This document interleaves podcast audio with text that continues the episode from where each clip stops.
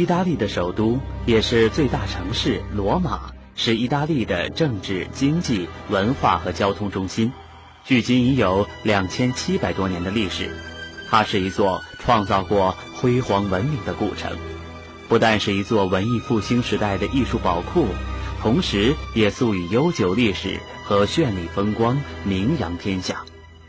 然而，繁华的罗马古城却在时代的变迁中消失了。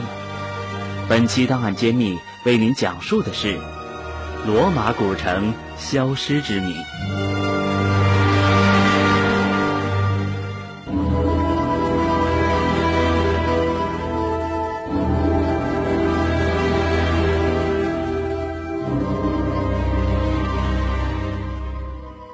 那么，这么一个庞大的竞技场，五万观众蜂拥而至的时候，罗马人是怎样保证入场秩序的呢？观众是如何入座的呢？罗马史书中有这样的记载：皇帝和他的全家坐在光彩夺目的包厢里，元老和骑士各自有特别的座位，他们穿着特殊的紫色镶边的礼服，战士和市民分开就坐。如果平民要坐在底部两排重要的位置上的话，那他就得穿上庄重的白羊毛制作的宽外袍，这是公民合乎礼仪的衣服。已婚男人和单身汉分开就坐，男孩子们独坐在一个区域，他们的老师紧靠着他们坐在邻近的位子上。妇女们、穿灰褐色衣服的平民和穿丧服戴孝的人只能坐或者站在竞技场的顶层。神父和修女们坐在靠前面的位置，衣着的不同和行列的隔离，强调了在这个场合正式礼仪的成分。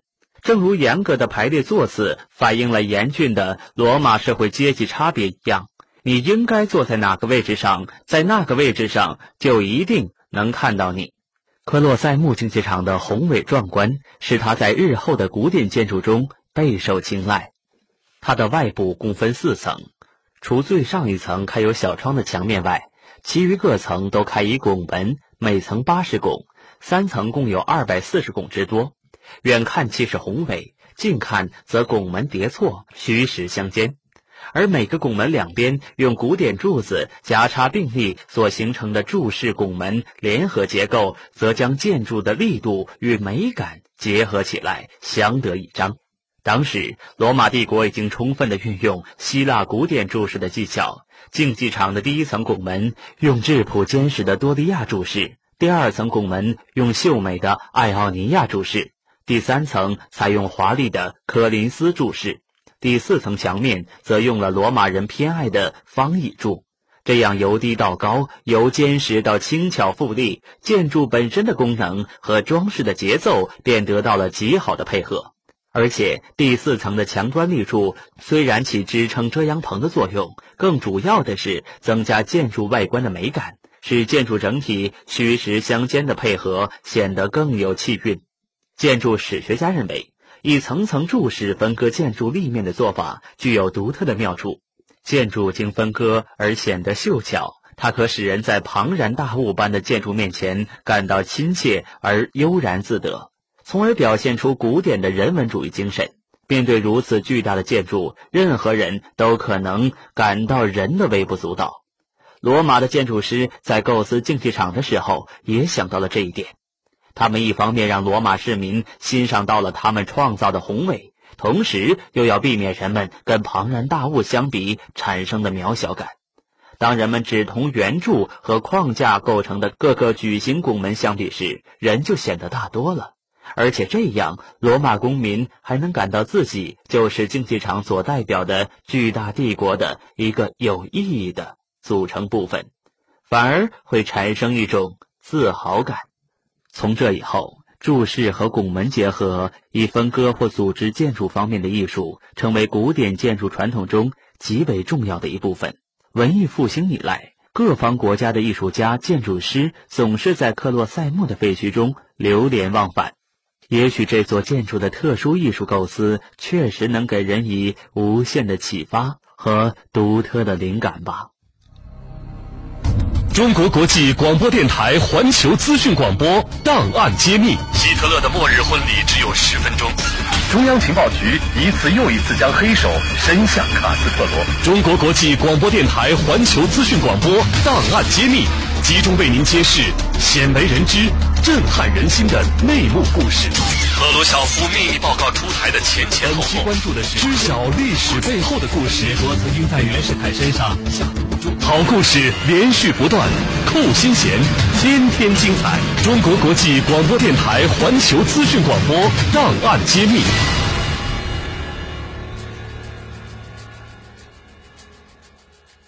考古学家在比萨发掘到了古罗马帝国时期的十七艘古船，这是迄今发现的最大一批古船遗迹。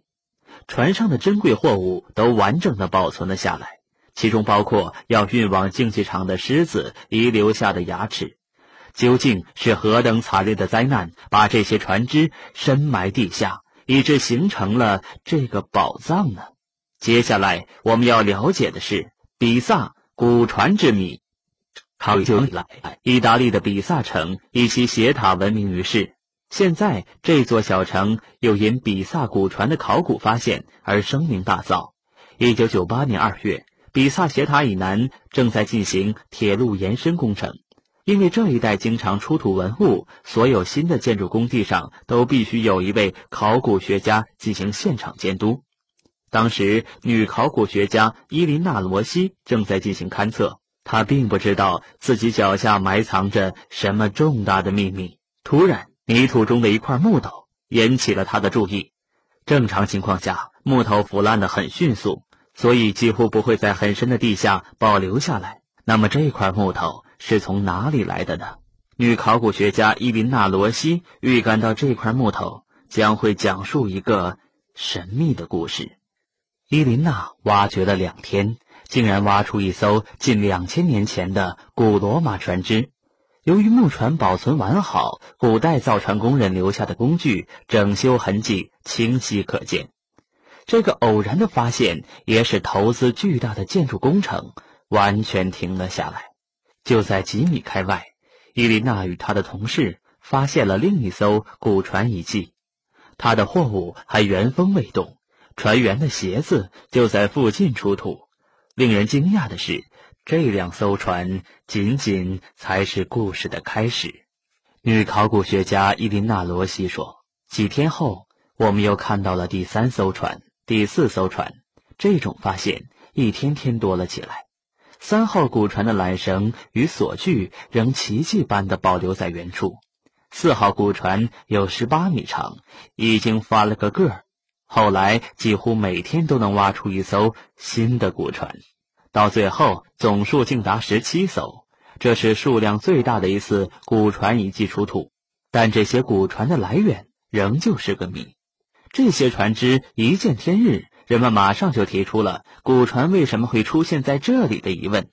要知道，出土地点到大海的最近距离是十一公里，但是没有人对此做出解释。为什么有这么多的船只在相同地点沉没？是否有大灾难袭击了这些船只呢？